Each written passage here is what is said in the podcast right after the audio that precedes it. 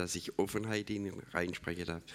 Und dass er einfach das weitergibt in der Art, Vater, wie er es bisher immer weitergegeben hat. Dass, er schon so viele Dinge gesagt hat, Vater, im Lockerer manchmal, wo immer wieder im Herz bei mir stecken bleibt, Vater. Und ich danke dir dafür. Und ich spreche jetzt Segen aus über ihn, Vater, dass er das weitergibt, was du für ihn vorbereitet hast. Hab Dank dafür, Vater. Amen. Amen. Ja, danke schön. Schön wieder bei euch zu sein. Ich habe einen Clip eigentlich mitbringen wollen und habe lange damit gerungen, weil es ist ein unschlagbarer Clip, aber in dem Clip, da taucht ein deutsches Topmodel Eva Pattberg auf und wir beten ja immer so im Vater unser und führe uns nicht in Versuchung. Ähm, und so dachte ich, ich eliminiere mal die Bilder und äh, von dem Clip gibt es eine Postkarte, wenn du die vielleicht als erstes mal einblendest. einblendest. Und dann habe ich die Tonspur dabei. Und ihr hört mal bitte euch die Tonspur an. Und Männer, schaut euch den Clip mal zu Hause an, aber bitte nur mit euren Frauen zusammen. Es kommt ohne Vorwarnung und schlägt unerbittlich zu. Ein rätselhaftes Leiden, das bis heute kaum erforscht ist. Es zerstört das Selbstwertgefühl es zerstört Beziehungen. Und es führt die Betroffenen in 80 Prozent der Fälle in die emotionale Isolation. Weltweit ist jede dritte Frau von dieser geheimnisvollen Krankheit befallen. Ausmisten müssen. Und ich dachte immer, ich habe gar nicht so viel anzuziehen.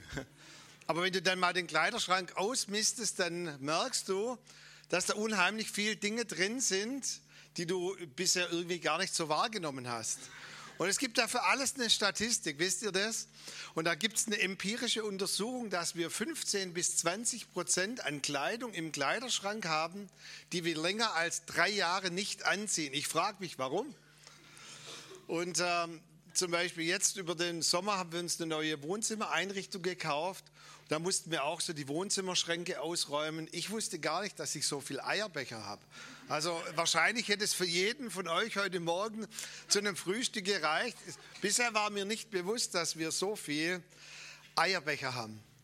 Und ich glaube, dieses Sinnbild, so mein geistlicher Kleiderschrank, ich stehe davor und diese Textilblindheit, dass ich oft gar nicht erkenne, was ich eigentlich in und durch Jesus Christus bereits habe. Und heute Morgen, wenn du dir nichts merken kannst von der Predigt, dann merk dir eines, dein geistlicher Kleiderschrank ist brechend voll. Da ist alles drin, was du brauchst. Es gab nämlich unter den ersten Christen, und es ist auch von der Kirchengeschichte belegt, gab es eine schleichende Krankheit, je älter die Gemeinde wurde. Und es hat sehr früh angefangen, schon circa 70, 80 nach Christus, war bei den Christen das Gefühl vorhanden, dass sie nicht genug befähigt waren für das komplexe Umfeld, für die Anforderungen, die auch ständig zugenommen haben. Es war ja auch so, dass die Verfolgung in vielen Teilen auf sie einströmte. Und es war auch so, dass Pfingsten und Ostern immer weiter zurücklag. Auch die 500, die Jesus Christus persönlich gesehen haben, die er mit denen er erschienen ist, als er auferweckt wurde von den Toten, langsam starben sie aus. Und das Gefühl bei den Christen machte sich breit. Wir haben irgendwie nicht genug für das, was unser Umfeld von uns fordert. Und wisst ihr, die die ersten Apostel, sie haben erkannt, dass diese geistliche Textilblindheit eine sehr ernstzunehmende Krankheit ist, weil hinter dieser Blindheit steckt jemand, der uns verblendet. Und Paulus schreibt zum Beispiel im 2. Korinther 4, Vers 4, passt auf, der Teufel verblendet euren Sinn. Und das Wort, das er dort benutzt, ist so viel wie, er täuscht euch, damit ihr das nicht mehr sehen könnt, was eigentlich in eurem geistlichen Kleiderschrank drin ist. Ihr schaut auf das, was eigentlich drin ist und ihr seht es gar nicht mehr.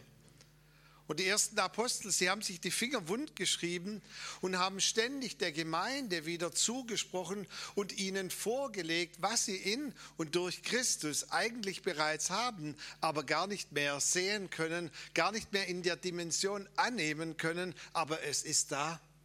Geistliche Textilblindheit ist eine sehr ernstzunehmende Krankheit. Und deshalb haben diese ersten Apostel immer sehr deutlich darauf hingewiesen und haben gesagt, hinter dem Ganzen steckt jemand, der euch verblenden möchte, dass ihr nicht mehr all das seht, was ihr bereits habt. Darf ich dir heute Morgen sagen, dass Jesus Christus nicht mehr für dich tun kann, als am Kreuz von Golgatha für dich getan hat und indem er ausgerufen hat, es ist alles ein für alle Mal, für immer vollbracht, hat er genug getan. Er wird nicht mehr für dich tun können, als er bereits getan hat. Aber dieser, dieses Defizit, dieser Mangel, der oft da ist. Und dann schrieben sie zum Beispiel immer wieder, wisst ihr denn nicht, was ihr in der Taufe bereits empfangen habt? Wisst ihr nicht, was ihr angezogen habt? Wisst ihr nicht, dass der Heilige Geist da ist? Seht ihr es denn nicht mehr, dass euer geistlicher Kleiderschrank voll ist? Und sie knipsten sinnbildlich wieder das Licht an, damit die ersten Christen erkennen würden, was in ihrem geistlichen Kleiderschrank drin ist. Als ich früher noch Fußball gespielt habe, da kam ich ab und zu mal zu spät zum Training, weil ich noch einen Nebenjob hatte.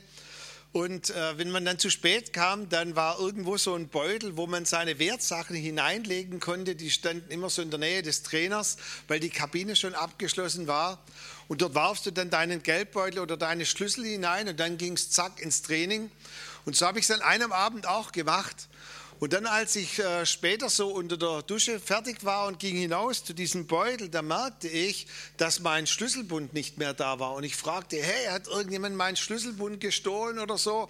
Sagte, nee, natürlich niemand.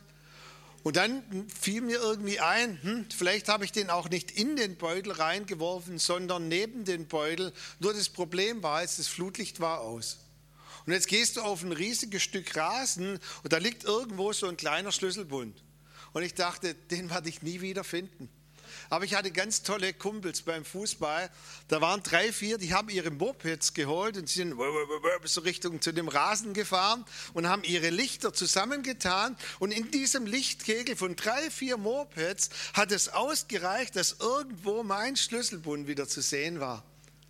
Und wisst ihr, deshalb sagt das Wort Gottes, sein Wort ist wie ein Licht auf unserem Weg dass es uns wieder die Wegweisung gibt und dass wir das wieder sehen, was wir eigentlich, was uns gehört und was wir vielleicht verloren haben, was wir gar nicht mehr so klar sehen. Und es gibt viele, viele Bibelverse, aber ich habe uns heute Morgen einen Kernvers mitgebracht. Und äh, aus 2. Petrus 1, Vers 3, und ich habe zuerst mal die Volksbibel-Übersetzung. Ich sage unseren Jugendlichen immer, wenn ihr was nicht versteht, lest mal zuerst in der Volksbibel von den Jesus Freaks, dort ist es recht gut wiedergegeben. Und dort heißt es, alles, was wir zum Leben brauchen und um so drauf zu sein, wie es Gott gut findet, hat Jesus uns schon lange zur Verfügung gestellt. Ist doch cool, oder? Alles, was wir brauchen zum Leben, das heißt nicht hier drin, sondern das Leben findet ja außerhalb dieser heiligen Hallen statt. Habt ihr das auch schon mal gemerkt? Mein Papa mit 92, einiges durfte ich von ihm lernen. Der betet immer und sagt, Herr, sei bei ihnen, vor allem wenn sie draußen sind, weil hier drin werden sie nicht viel dumme Dinge anstellen, aber sie brauchen deine Kraft draußen im Alltag. Alles, was wir zum Leben brauchen und um auch so zu leben, wie Gott es gut findet, wie Gott selber leben würde. What would Jesus do? Hat Gott uns schon lange geschenkt. Die Elberfelder drückt es ein bisschen anders aus. Seine göttliche Kraft hat uns, hat uns alles zum Leben und zur Gottseligkeit geschenkt. Und jetzt kommt es durch die Erkenntnis, wenn wir das sehen, dessen, der uns berufen hat, eben zu Herrlichkeit und zu Tugend. Also für mich als Schwab ist es total begeistert, dass alles und das auch noch geschenkt wurde. Und was geschenkt wurde, das will ich haben. Ja? Äh, das ist so eine doppelte Belohnung. Ich habe alles und dann noch geschenkt. Hey, dein ganzer geistlicher Kleiderschrank ist voll. Alles, was du für dein Leben brauchst, hat Jesus Christus in deinen geistlichen Kleiderschrank hineingehängt. Und ich finde es krass, ich habe mal ein paar Verse danach noch euch mitgebracht, wie penetrant Petrus hier ist. Er sagt, darum will ich es nicht lassen, euch alle Zeit daran zu erinnern, obwohl ihr es wisst. Ist doch krass, oder? Auch zum Beispiel als Pastor, wenn du predigst, eigentlich, ich habe jetzt über 1000 Predigten meinen Gemeindegliedern gehalten und eigentlich sage ich ihnen Sonntag für Sonntag im Prinzip nichts Neues. Ihr wisst es eigentlich. Und dennoch sagt Petrus, ich will euch immer und immer und immer wieder daran erinnern, obwohl ihr es wisst und damit ihr gestärkt seid in der Wahrheit, die unter euch ist. Und dann geht er noch weiter. Er sagt, ich halte es aber für richtig, solange ich in dieser Hütte bin, euch, da, euch zu erwecken und zu erinnern. Und dann geht er noch weiter. Ich will mich aber bemühen, dass ihr, dies alle Zeit auch nach meinem Hinscheiden im Gedächtnis behalten könnt. Mensch, ist der penetrant, oder? Er sagt, ich will, dass ihr es wisst und ich will, dass ihr es alle Zeit wisst. Und selbst wenn ich mal gar nicht mehr da bin, dann will ich, dass ihr euch an diesen Mann erinnert, der ständig gesagt hat, ihr habt alles, was ihr zum Leben braucht. Und dann gipfelt das Ganze in diesem Abschnitt in drei verschiedenen Punkten. Er stellt es ganz krass gegenüber. Er sagt im Vers 8, die Erkenntnis, das richtige Sehen ist notwendig, sonst erkennst du nicht mehr, was du in und durch Christus hast. Und dann definiert er diese Krankheit in den Vers, im Vers 9 und er sagt, wenn du das nicht mehr erkennst, dann bist du blind und kurzsichtig. Darf ich mal fragen, wer unter uns ist kurzsichtig von den Brillenträgern? Ja, ihr werdet das absolut nachvollziehen können. Wenn ich meine Brille runterziehe, seid ihr alle gleich. Also im Prinzip, ich sehe gar niemand mehr. Es verschwimmt alles. Und ähm, wisst ihr, dass geistliche Kurzsichtigkeit, dass die gefährlich ist? Wir gehen Dienstagmorgens als äh, Familie, haben wir uns so äh, früher, als die Kinder noch klein waren, als ein festes Ritual gegeben. Wir sind immer schwimmen gegangen. Ähm, und wenn wir dann so im Schwimmbad waren, da waren dann im Unterstock so die Wellness-Bereiche und ich bin dann ein Weilchen oben gewesen und habe ich zu meiner Frau gesagt, du, ich gehe schon mal runter in den Wellness-Bereich, so ins Dampfbad und dann komme ich hoch und dann kannst du runtergehen. Und da kam ich hoch vom Dampfbad und ich sehe am anderen Beckenende sehe ich meine Tochter und ich gehe so ins Wasser und schwimme und ich nehme meine Tochter hoch und in dem Moment merke ich, es ist nicht meine Tochter. In dem Moment rennt meine Frau von der anderen Seite und schreit, der ist blind, der sieht nichts. Und die Frau schaut mich an, wie, der ist blind. Und dann hat sie natürlich sich für mich verwendet, hat gesagt, der ist kein Kinderschänder und so weiter. Der sieht ohne Brille absolut nichts. Und es lag daran, dass meine Frau so einen Badeanzug gekauft hat, den jeder hatte vom Aldi. Und ich habe nur noch so einen Badeanzug gesehen, nahm meine Tochter hoch und meinte, es ist meine Tochter. Aber es war nicht meine Tochter. Und ich sag's mal, ich habe sie dann fallen lassen, plus fiel sie noch ins Wasser. Und ich dachte, ich bekomme jetzt irgendeinen Verweis in dem Hallenbad. Aber wisst ihr, Kurzsichtigkeit ist sehr gefährlich.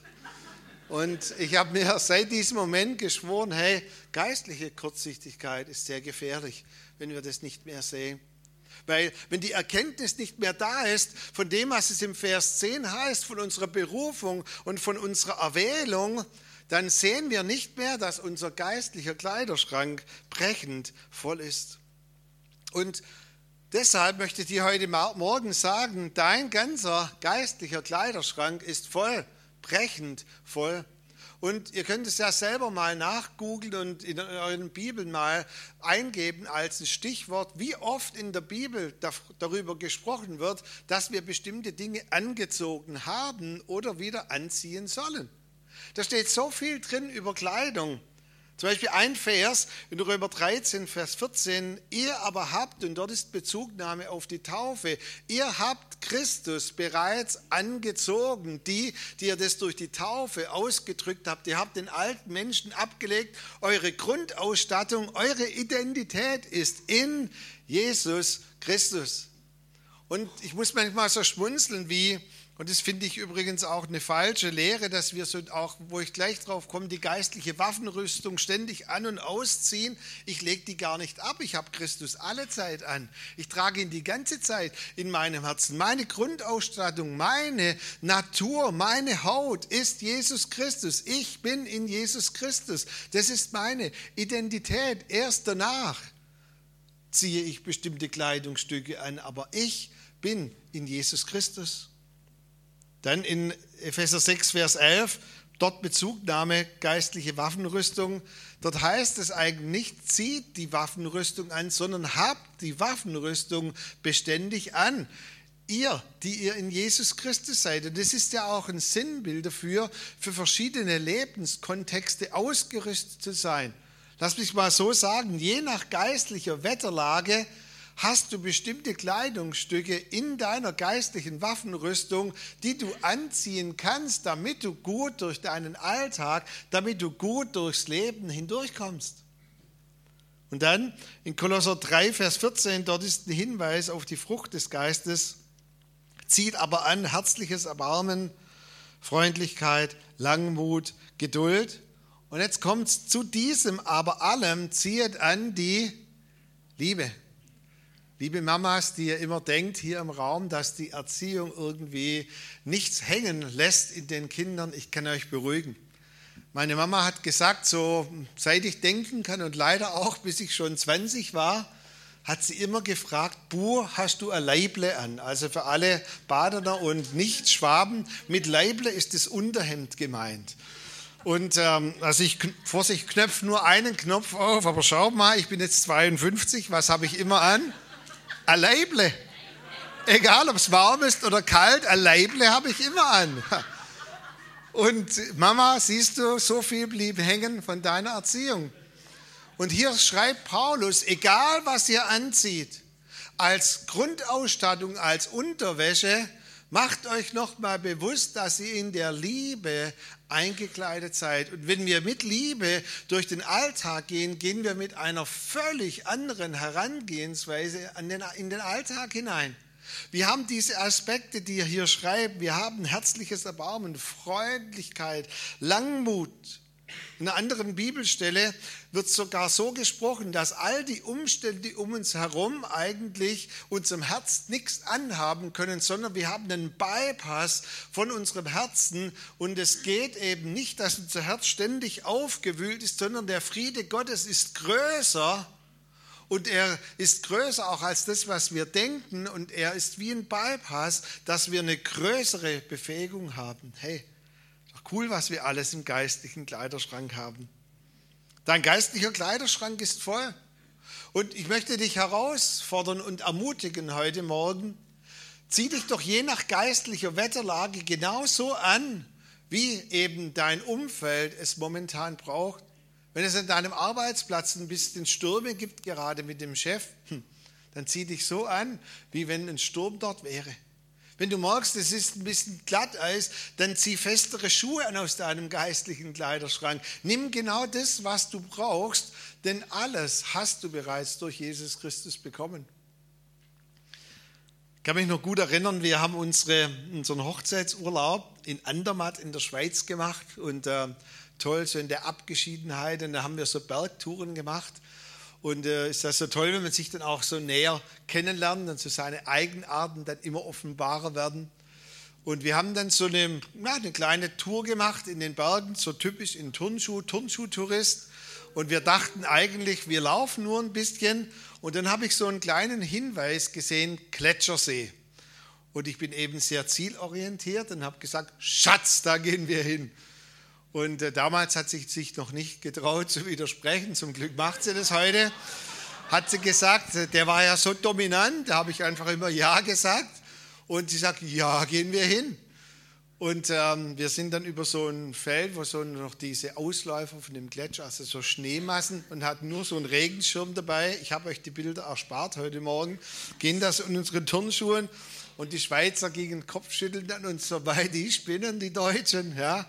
Und, ähm, und ich sag's mal so, hoch ging noch, weil du bist dann nicht so gekrabbelt und ab und zu abgerutscht. Und dann, als wir oben standen, sagte ich zu meiner Frau, Schatz, ich glaube, da kommen wir nicht mehr hinunter. Und dann habe ich meine Frau kennengelernt, die ist nämlich auch dominant und hat gesagt, Schatz, wo wir hochkommen, kommen wir auch runter. Ich so, okay. Ähm, ich möchte euch wirklich nicht tiefer hineinnehmen, wie wir da runtergekommen sind. Aber im Nachhinein denke ich, wie blöd kann man eigentlich sein, so ein gefährliches Terrain in, in, in Jeans, in Turnschuhen mit einem Knirps-Regenschirm irgendwie da zu begehen. Aber weißt du, ich glaube, manche Christen sind genauso blöd manches Mal. Sie laufen durch den Alltag und besonders dann, wenn es herausfordernd ist, dann gehen sie in den Turnschuhen und schlappen da einfach so drüber, indem sie, anstelle sie sich kleiden in der Ausrüstung, die Gott ihnen gegeben hat, dann ist es viel einfacher, darüber zu gehen.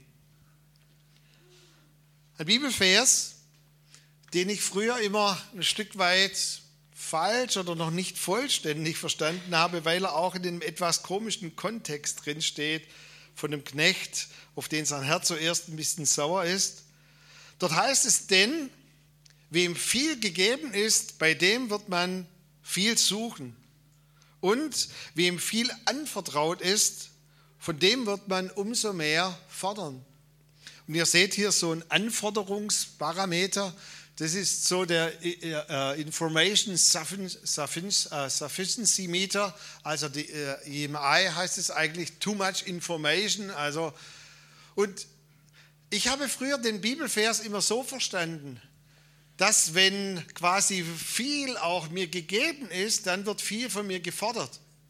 Und ich hatte immer davon Angst, dass wenn ich noch mehr habe, dass noch mehr von mir gefordert wird, bis ich mal so spürte, wie der Heilige Geist in der stillen Zeit zu mir sprach und sagte, versucht es doch mal anders herum zu verstehen. Wenn viel von dir gefordert wird, dann habe ich dir auch viel gegeben.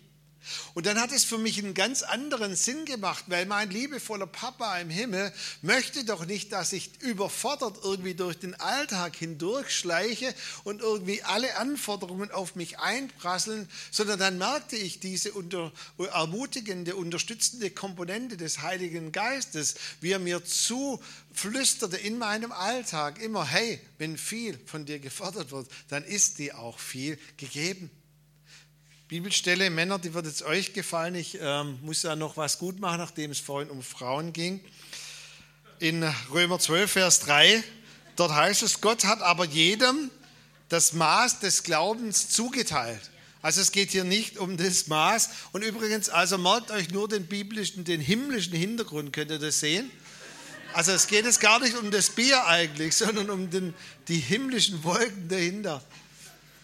Gott Genau, das Bier haben die Mönche erfunden, deshalb müssten wir das trinken. Ja. Gott hat jedem das Maß zugeteilt. Und was Paulus dort eigentlich sagen möchte, wenn die Anforderung in deinem Alltag momentan nur eins oder zwei ist, dann ist in deinem Maß eben das drin, was du für eins oder zwei brauchst. Wenn in deinem Alltag oder in Situationen, sei es in Krankheit, sei es auch in anderen herausfordernden Situationen, du ein riesen Ausschlagsbedürfnis hast und sagst, jetzt bin ich voll am Anschlag, das Leben fordert mich aber bis zur Kante, dann ist dein Maß genau so voll, wie du es brauchst. Ich habe da mal ein ganz tolles Erlebnis gehabt als ich noch ein ganz junger Pastor war, da bin ich in irgendeinen Trägerkreis hineingerutscht mit Reinhard Bonke. Ich denke, die meisten von euch kennen ja Reinhard Bonke, Unikum, unser Evangelist Deutschlands und Afrikas. Und ähm, ich weiß nicht, wie ich da reingerutscht bin, aber es war einfach faszinierend. In jedem Trägerkreistreffen hätte ich mich von neuem bekehren können bei ihm. Und äh, ich weiß noch, in einem Treffen, da sagt er, und hat jemand unter euch eine persönliche Not? Hört ihr ihn so? Und ich dachte, wow, jetzt betet auch noch Reinhard Bonke für mich. Und ich sagte, ich habe eine Not. Dann sagt er, ja, lieber Bruder, was ist deine Not? Und ich habe gesagt, ja, wir haben gerade ein bisschen so Probleme in der Gemeinde und wir haben so circa 13.000 damals noch D-Mark Unterdeckung. Und dann geht er einfach weiter und fragt, was ist deine Not und deine und deine? Und ich sage es mal, wir sind ja heute Morgen unter uns. Ich habe zumindest das Gefühl gehabt, der hört mir gar nicht zu. Der hat weder so richtig zugehört, noch hat er ausreichend dafür gebetet sondern der hat nur gesagt, Herr, du siehst alle Nöte in diesem Raum und durch das Blut von Jesus, super, Amen. Ich dachte, vielleicht so eine Zuwendung, hast du 13.000 D-Mark Schulden oder irgendwie sowas war. Nichts. Und nachher fuhr ich nach Hause im Auto und habe mich so beklagt beim Herrn und habe gesagt, Herr, das ist doch unfair. Reinhard Bonke geht da so leichtfertig drüber. Und weißt du was? Dann merkte ich, wie der Heilige Geist zu mir sprach, sei froh, dass du nicht Reinhard Bonke bist. Ich sagte, wie? Weil vorhin in der Sitzung hat Reinhard Bonke nämlich gesagt, ich muss für zwei Millionen glauben. Ich sage, okay, Heiliger Geist, jetzt habe ich es kapiert. Vielen Dank, dass ich nicht für zwei Millionen glauben muss, sondern dass ich für läppische 13.000 D-Mark glauben muss. Weißt du, weißt du, er hat in seinem Maß eine ganz andere Anfüllung an Glauben und ich war so dankbar, dass ich nur ein kleines Mäßchen hatte. Hey, aber das hat mir nochmal neu gezeigt, Gott gibt uns immer genau so viel, wie wir für die Anforderungen unseres Alltags brauchen. Und ich möchte dir wirklich heute Morgen auch diese Ermutigung zusprechen und möchte dir das mitgeben, wenn in deinem Leben immer wieder Situationen auftauchen, wo du das Gefühl hast, jetzt ist nicht nur ein oder zwei Dinge gefordert, sondern jetzt ist es voll am Anschlag. Gott hat jedem das Maß des Glaubens zugeteilt, genau das Maß, das er braucht. Hm. Ja, was könnt ihr mitnehmen heute Morgen von dem Gottesdienst? Ich möchte euch wirklich ermutigen, wie es die ersten Apostel getan haben. Und möchte, dass ihr vielleicht sinnbildlich, wenn ihr euch morgens immer ankleidet, also so wie ich jetzt in die Runde schaue, jeder kleidet sich morgens an, toll. Dann tut es doch mal ganz bewusst, wenn ihr morgen früh vor eurem Kleiderschrank steht, dann erinnert euch doch daran, da war da gestern so jemand da, der immer über Kleiderschrank gesprochen hat. Und dann schaut mal sinnbildlich nicht nur in euren physischen Kleiderschrank, für manche tut es auch gut, also für alle Frauen, Silvia wird nachher für euch beten, die unter geistlicher, äh, unter Textilblindheit leidet. Spaß beiseite. Aber dann schaut doch vor allem, was ihr in eurem geistlichen Kleiderschrank alles drin habt. Und dann, wenn ihr euch noch ziemlich nackig fühlt, so, dann wisst ihr, ihr habt trotzdem Christus angezogen. Also wenn ihr noch gar nichts anhabt, eure Natur, eure Identität ist Christus. Ihr habt Christus angezogen. Ich habe eine völlig neue Natur. Ich war früher ein Sünder. Jetzt habe ich eine völlig neue Natur. Ich habe es, glaube letztes Mal gesagt. Wir haben da sehr, sehr viel Wert drauf gelegt, dass wir uns nicht mehr in der Identität als Sünder ansprechen und artikulieren. Natürlich verfehlen wir uns immer wieder. Aber ich bin kein Sünder mehr. Ich war ein Sünder. Jetzt bin ich in Christus. Ich bin frei. Ich bin kein Sklave mehr. Ich bin ein Freier. Ich bin eine geliebte Tochter, ein geliebter Sohn. Wenn du morgens schon, wenn du noch gar nichts anhast, hast, dich einfach gut fühlst, weil du weißt, ich habe Christus angezogen. Wow, das ist schon mal eine gute Grundausstattung. Und dann, was kommt dann? Habt ihr aufgepasst? Dann kommt's Leible, genau. Dann kommt's Unterhemd. Egal, was du brauchst in deinem Alltag, du ziehst auf jeden Fall die Liebe an weil die Liebe ummantelt dein Herz. Und das Herz ist das Kostbare, was du hast. Es ist wie dieser Brustpanzer, auch in dieser geistlichen Waffenrüstung, dass eben nicht jedes Umfeld um dich herum irgendwie mit dir irgendwie geistliche Wetterlage spielen kann, sondern du hast die Liebe. Und die Liebe bedeckt auch manche Fehler um dich herum. Die Liebe verströmt auch Gnade in Situationen hinein. Du hast die Liebe angezogen und du weißt den ganzen Tag, egal auch, was Menschen zu dir sagen, an Aussprüchen, an Blicken, an unausgesprochenen Dingen, du bist geliebt, weil die Liebe dich ummantelt. Hey, und dann, wenn es vielleicht niemand sieht, mach den ersten Knopf auf und sag, ah, ich bin geliebt, das Leible ist, ah. Und dann möchte ich dir den Rat geben, kleide dich je nach geistlicher Wetterlage. Sei nicht so blöd wie wir, die wir da auf den Berg gegangen sind in Turnschuhen und mit Regenschirm, sondern begleite dich genau wie es die Wetterlage um dich herum fordert. Dein geistlicher Kleiderschrank ist voll. Nimm das, was du brauchst. Und wenn du das Gefühl hast, momentan strömt so viel auf mich ein, dann zieh ein bisschen mehr an. Eine Sache möchte ich noch hinzufügen noch ein Sonderbekleidungsstück, das damals Paulus noch verschlossen war. Wisst ihr, was ich mir angewöhnt habe, immer auch anzulegen, sind meine In-Ears oder Kopfhörer. Hm. So sinnbildlich, dass ich jeden Morgen mich kleide und sage, Heiliger Geist, ich öffne jetzt meine Ohren für dich Deine Schafe werden deine Stimme hören. Ich gehe gekleidet und in In-Ears mit Kopfhörern durch den Tag. Ich werde auf deine Stimme hören und ich werde den ganzen Tag in dieser Gemeinschaft mit dir verbringen und ich werde immer wieder erleben, wie du zu mir sprichst. Ich möchte euch auch als Gemeinde wirklich ermutigen, kreiert diese Kultur, wenn ihr zusammen seid, wie es meine Kumpels gemacht haben, dass wenn wir zusammenkommen, dass wir dann unsere Lichter sinnbildlich zusammenstellen und wir strahlen uns an und richten das Licht nicht auf all die Defizite, sondern wir richten das Licht darauf, was wir alles in und durch Christus haben. Wisst ihr, so eine Kultur, wo wir uns zusprechen, was wir in und durch Christus alles bereits haben, ist wie eine Landebahn für den Heiligen Geist war vor kurzem, und das ist die letzte Bibelstelle in einer Pfingstbewegung, einer sehr alten, gedienten Pfingstbewegung. Und sie haben mich gefragt, wie können wir denn also alte, auch Pfingstbewegung, immer wieder voll Heiligen Geistes werden? Und ich habe gesagt, ganz einfach, indem ihr das tut, was Paulus uns davor schreibt. Wie werden wir immer wieder voll Heiligen Geistes? Indem wir zueinander in geistlichen Liedern singen, indem wir einander ermutigen, indem wir unsere Lichter zusammenstellen und das in uns adressieren, was wir in und durch Christus bereits haben. Ich habe noch niemanden gesehen, der in Christus mächtiger und kräftiger und stärker wurde, der ständig nur das Defizit irgendwie adressiert hat.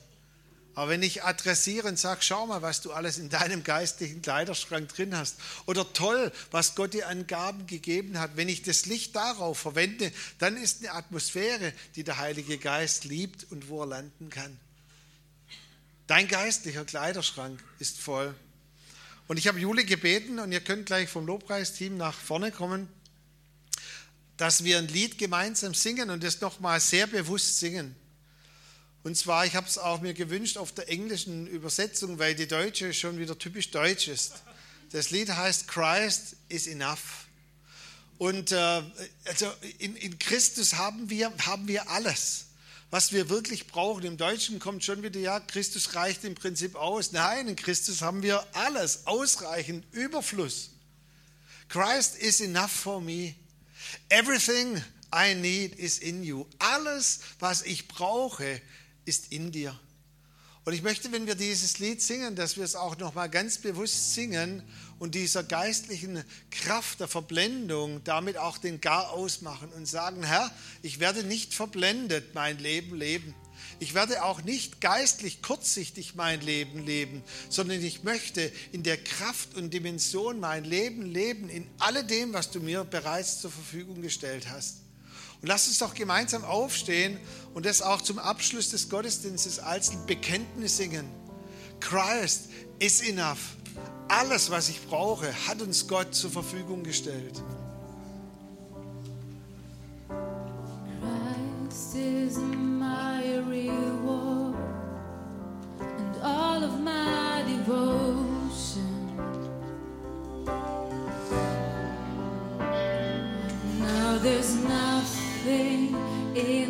in a world that could ever satisfy.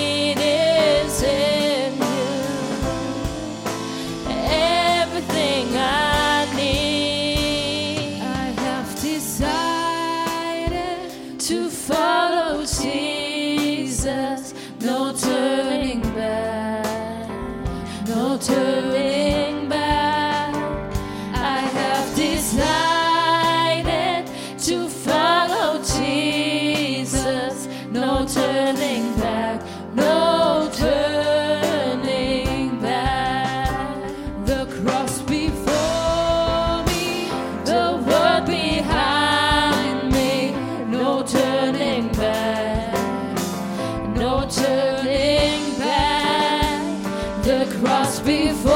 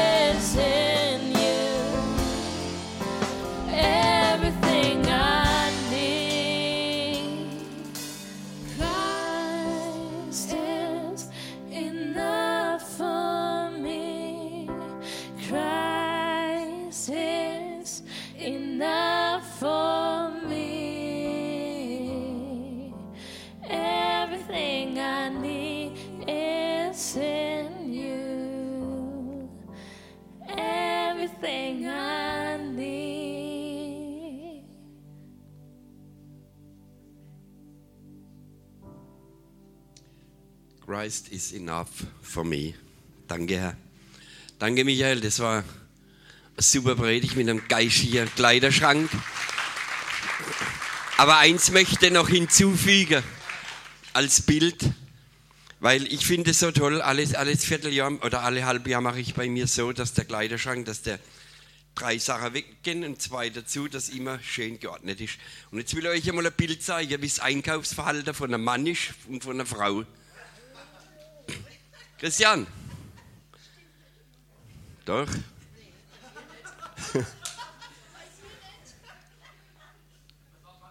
Was? Geht's nicht? Ah, schade. Dann bring es nächste Mal. Aufgeschoben ist nicht aufgehoben. Ah, wie Männer shoppen, seht ihr das? Strukturiert und das. Männer gehen ins Geschäft rein, raus. Fertig. Und jetzt machst du mal die Frauen. Chaos. Gehen in 30 Geschäfte und dann sagen sie, hätte ich das im ersten Geschäft holen sollen, wäre es vielleicht besser gewesen.